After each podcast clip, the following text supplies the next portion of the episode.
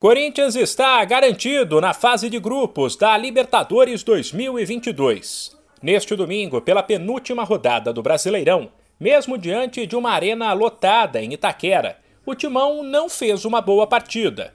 Foi acuado pelo Grêmio em vários momentos e teve dificuldades para criar.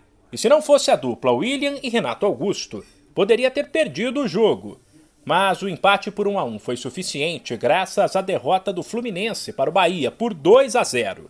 Isso porque o time carioca, sétimo colocado, não tem mais como alcançar o timão e os seis primeiros vão para a fase de grupos, cuja classificação era a meta do pressionado técnico Silvinho quando ele chegou. Ainda assim, ele disse que só poderá fazer uma análise do trabalho após o fim do Brasileirão mas deu um jeito de rebater os críticos. Entro na questão que amanhã de manhã tem treino. Essa é a questão nossa. E avaliação não tem condições nenhuma de fazer. Volto a dizer, a única coisa que eu dou um start absoluto, que os números são muito positivos.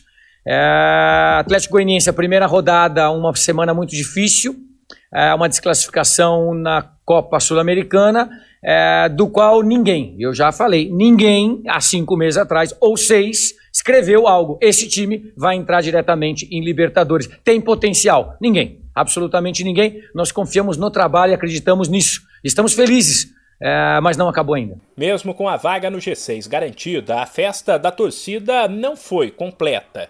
Primeiro, porque a vitória não veio. Segundo, porque a Fiel queria os três pontos para rebaixar oficialmente o Grêmio, equipe que rebaixou o Timão em 2007. Aliás, mesmo contra um time lá de baixo, o Corinthians perdia até os 40 do segundo tempo e só conseguiu o empate porque Renato Augusto acertou um chutaço de fora. Silvinho foi criticado pela atuação do time, mas disse que o Grêmio tem méritos. Nós sabíamos da dificuldade do jogo. É, discordo desse Grêmio jogado. Não, o Grêmio recentemente fez um grande jogo, ganhou de 3 a 0, veio aqui jogar as suas possibilidades. O campeonato é duro e muito difícil. É, nós sabíamos das dificuldades do jogo e respeitamos as camisas dos atletas. Obviamente que é bonito ver todo o entretenimento que se tem fora, a alegria do nosso torcedor enchendo o estádio, é, mas nós entendíamos a dificuldade do jogo.